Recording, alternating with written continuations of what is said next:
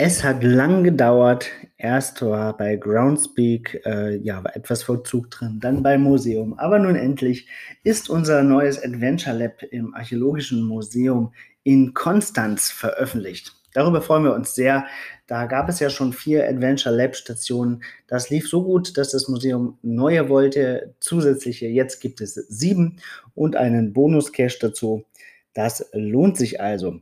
Wer schon im Museum war, braucht sich aber nicht zu ärgern, denn wenn man jetzt nochmal hingeht, kann man quasi ein komplett neues Adventure spielen. Vier Stationen davon werdet ihr schon kennen, aber die anderen drei sind komplett neu und sicherlich überraschend.